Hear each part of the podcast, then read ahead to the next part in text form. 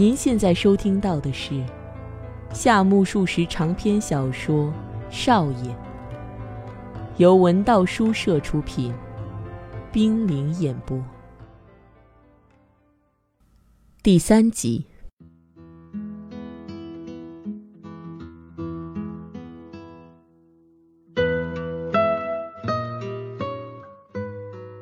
我终于到学校授课了。当我第一次步上教室里高高的讲台上时，心里有种奇怪的感受，对自己居然有一天当起老师来，觉得不可思议。学生很少，经常高声喊“老师”。我对“老师”这一叫声一时无法习惯。从前在物理学校时，成天“老师长，老师短”的喊，不觉得怎样。但是喊别人老师和被人喊老师是有天壤之别的。被喊老师总觉得脚底发痒。我既不卑鄙，也不至于胆小，但是胆子还是不够大的。每当被人叫老师，都觉得像肚子正饿时，油碗内传出午时报时的炮声一样。第一节时，我马马虎虎的教了，学生没问什么特别问题。就这么结束。回到休息室时，豪猪问我：“情况怎么样？”我说：“嗯，简单。”豪猪像是放下一颗心。第二节，我拿着粉笔由休息室往教室去时，就像即将上敌方战场似的。这班同学普遍比上一班高大，我这个江户人身材纤细瘦小。即使站在高高的讲台上，也觉得分量不够。平常要是打架的话，即使对方是相扑高手，我也敢打给你看。可是眼前是一群四十人之多的大孩子，就凭我一张嘴，如何唬得住他们？不过，如果让这群乡下孩子看出我的惶恐心态，后果会不堪设想。因此，我尽量提高嗓门，以江户人的语调。卷舌而快速、叽里呱啦的教学。一开始，学生们被我弄得莫名其妙，我十分得意，越说越轻快。这时，坐在最前排中央那位看来最强壮的学生站起来说：“老师。”我心想：“来了。”便问：“什么事？”他说：“老师，你说的太快了，我听不懂，能不能慢一点呢？”这学生说话时那种乡下腔一点都不带劲儿。如果你们觉得太快的话，那我只好说慢一点。但是我是江户人，无法以你们的腔调说话。如果听不懂，那就慢慢适应吧。我回答说。第二节也比想象中顺利的结束。就在回休息室途中，有个学生说有问题请教我。他提出一个我可能解不出的几何题。我急得冷汗直流，实在没办法，只好告诉他说：“我也搞不清楚，下次再教他。”之后我赶紧回休息室去。那群学生哗然的揶揄着，有人叫着：“老师不会，连老师都不会！”混蛋，老师不会那是当然的。我说不会有什么了不起的，那种问题我会做的话，何必为了四十元一个月的薪水到这种鬼乡下来啊？哎，我心头不悦地回到休息室。豪猪又问我情况如何，我回答：“嗯。”不过只回答“嗯”实在不足以表明我的感受，于是接着说：“这学校的学生实在太不懂事了。”豪猪听我这么说，一脸怪异地瞧着我。第三节、第四节和下午第一节都大同小异。第一天所教的那些班级，多少都有点失败。我心想，当老师没有表面上看来那么容易。课虽然上完了，但是还不能回去。下午三点以前要待在学校。据说下午三点时，自己所负责的那一班将进行打扫，扫完后会来报告。老师要去检查，然后再查看出席簿后才可以回去。虽然吧，人是以月薪卖给学校了，却怎么连没课时也要被绑在学校，瞪着桌子干等呢？可是环顾其他同事，大家都乖乖遵守，新来的我怎好标新立异闹别扭，所以就容忍下来。在回家时，我告诉豪猪说：“不管有课没课，都要老师在校待到三点多，实在太不合情理了。”豪猪哈哈大笑说：“呵呵，对呀。”不过随即一本正经地对我说：“哎，别说太多不满学校的话，要说呀，只对我一人说就好，因为这儿有很多可疑人物。”他像是在忠告我。究竟什么原因？我没问清楚，因为我们在十字路口就分手了。回到住处，房东说要为我泡茶，而到我房里来。我以为他是想请我喝茶，原来是毫不客气地拿着我的茶叶泡了自己喝。看样子我不在家时，他也擅自说我为你泡茶，而一个人喝也说不定。他说他很喜欢画画古董。更非正式的做起这门生意，你看起来也挺风雅的，有没有兴趣来做这一行？他开始对我做这项不可思议的劝诱。两年前，我为了某个人到帝国饭店前去时，被人误以为是修门锁的；另一次披着毛毯到镰仓参观大佛时，被车夫称为老板。此外，被误认为的情况更不胜枚举。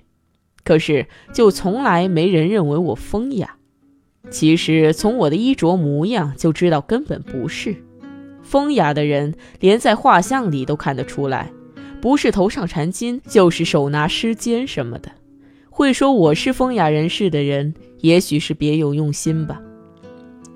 于是我告诉他，我最讨厌那些悠闲的像退休人士所做的事情。他却哈哈笑着说。哪里没有人一开始就喜欢的？只要一踏入这一行，就很难脱身。他说着，独自以怪异的手势喝着茶。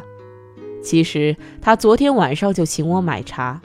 我说讨厌茶又浓又苦，喝一杯就反胃。我请他别再给我这么浓又苦的茶。他说好，一面又为他自己倒了一杯喝下去。这人八成认为是别人的茶，所以猛喝。房东退下后，我预习一下明天要教的课程，就上床去睡。那天起，我每天到校，按学校规定上班。每天回来，房东也总是说要为我泡茶，而到我房里来。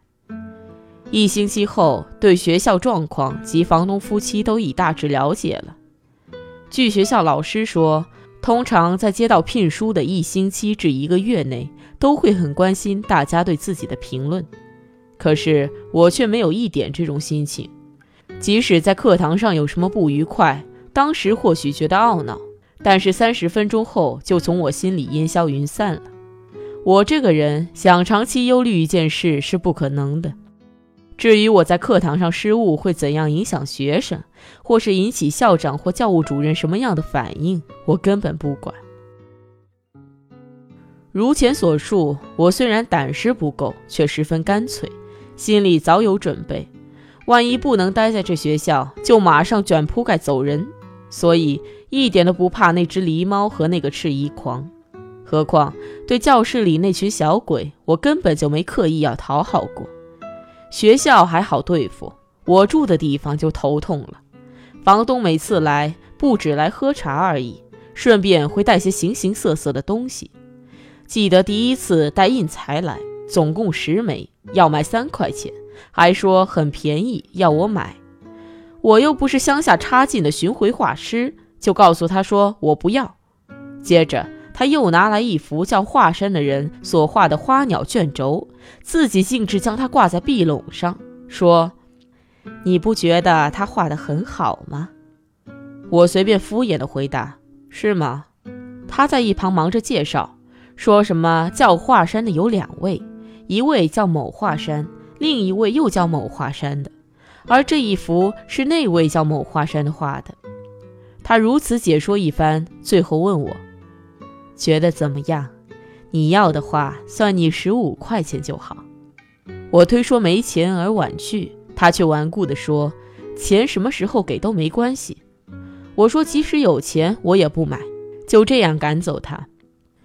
接着，他又扛来一座如屋脊的装饰瓦一般大的砚台来，口里直嚷这是端西的，端西产的。我半开玩笑地问他什么叫端西，他便开始解释什么叫端西砚，还说明端西砚分上层、中层、下层，一般的多为上层，而这一块确实是中层。哎，你瞧瞧这上面的眼儿，三个眼儿的是稀有珍品，用作泼墨效果奇佳，你愿不愿试试？说着，将那块巨砚推到我面前。我问他多少钱，他说：“这是物主由中国带回来的，交代一定要卖出去，所以算便宜一点，三十块就好。”我心想，这人真笨呐！学校我还勉强平安的待下去，而这房东动不动就来推销古董，看样子我是很难住下去了。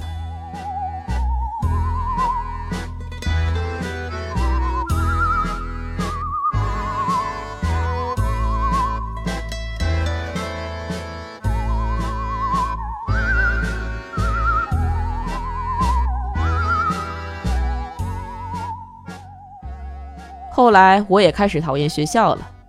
有个晚上，我在大町散步时，在邮局旁边发现一家标着“面（括弧东京）”的招牌。我一向喜欢吃面，在东京时，每次路过面店，闻到香味都禁不住驻足，很盼望进去吃一碗。这些日子来，被数学和古董占去了心思，没有想到面。如今看见这招牌，就不能不停下来喝一杯。于是就走进那家面店，没想到店里头不像招牌所标示的，既然标榜东京，里面的设备应该像样一点才对。不知道老板是否没见过东京，还是没钱的关系，店里一片脏乱，榻榻米都变了色，上面还沾满沙尘，摸起来令人起鸡皮疙瘩。墙上也被煤灰铺得黑乎乎的，天花板原就低矮。又被油烟熏得脏兮兮，让人经不起要缩起脖子。只有写着的漂亮的面字和下面的价格是崭新的，大概刚买下别人的旧房子，两三天前开始营业的吧。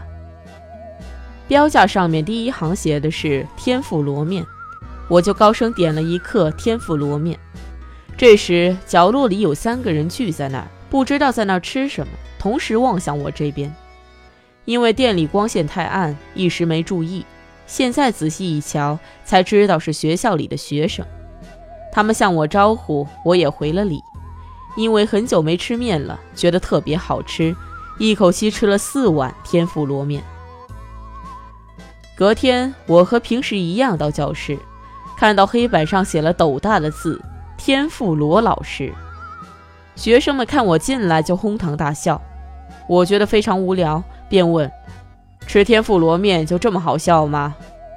一位学生回答说：“可是吃了四碗实在太多了。”我心想：吃四碗或五碗都是花我自己的钱，与他们何干？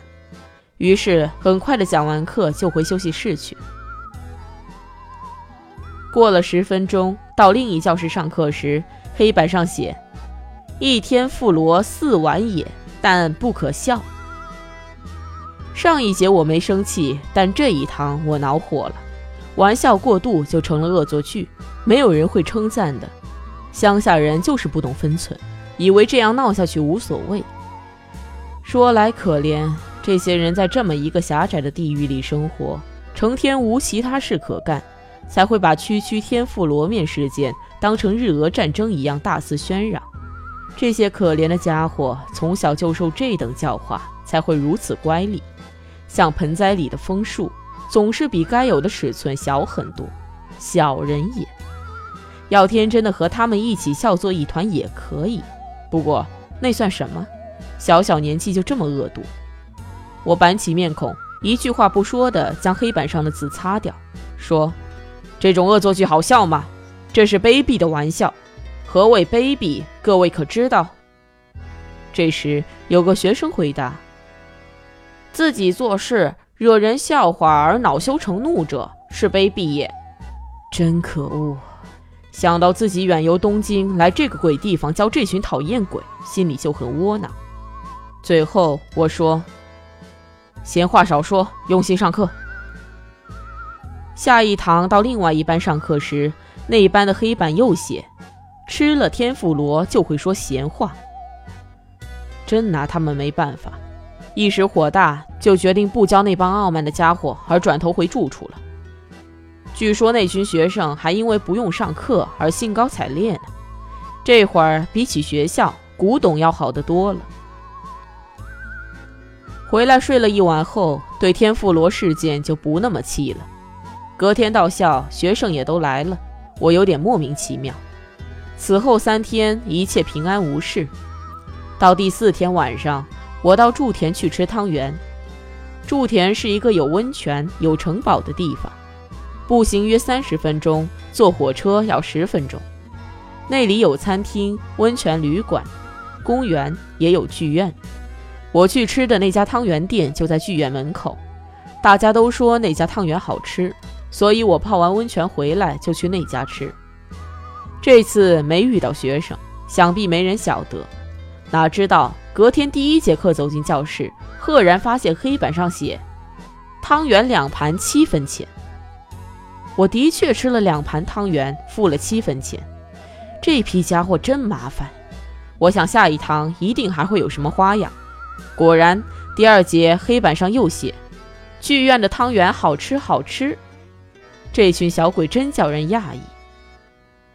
汤圆事件就此结束。然而。红毛巾事件却接踵而至。何谓红毛巾？哼，说来无聊，请听我细说从头。自从来到这里以后，我每天到筑田去泡温泉。虽然这儿什么都比不上东京，温泉却值得夸赞。既然就在住处附近，就趁每天晚饭前去泡温泉，顺便当做运动。每次去时，都不忘在腰间吊着一条西式大浴巾。这条浴巾的红色条纹经温泉水濡染，红色条纹退散开来，远处乍看像整条浴巾颜色都是红的。我来回不论徒步或搭火车，腰间常挂着那条毛巾，因此听说婴儿被学生取了“红毛巾”这个绰号。住在这个芝麻小的地方，有些事情实在令人伤脑筋。温泉浴场是一栋三楼的建筑。高级的有浴衣出租，还有帮人搓背的服务，总共才八分钱。还有女服务生将茶泡在天目茶杯里招待客人。我就是经常泡这种高级温泉浴。有人批评我这个月入四十元的人，天天泡那种高级温泉浴实在太奢侈，真爱管闲事。还有，温泉浴场是花岗岩制，约十五叠大，每天大约有十三四人泡澡。当然也有没人的时候，但是机会很少就是了。浴池水的深度大约及胸，能在池中游泳是项很好的运动。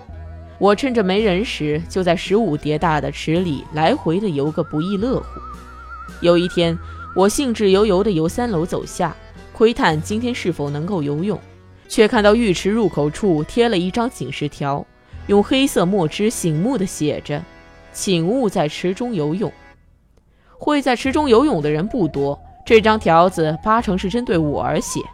于是我便放弃池中游泳的念头。虽然不游了，可是回校后发现教室里又和过去一样，黑板上写着“请勿在池中游泳”。看到这情况，我十分讶异，仿佛全体学生都侦查我一个人似的，心头很是烦闷。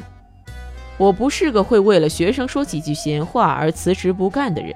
可是想到自己竟来到这个狭窄而到处受到拘束的地方，就觉得很窝囊。而且一回到家，房东又拿着古董来找我，让我穷于应付，实在烦透了。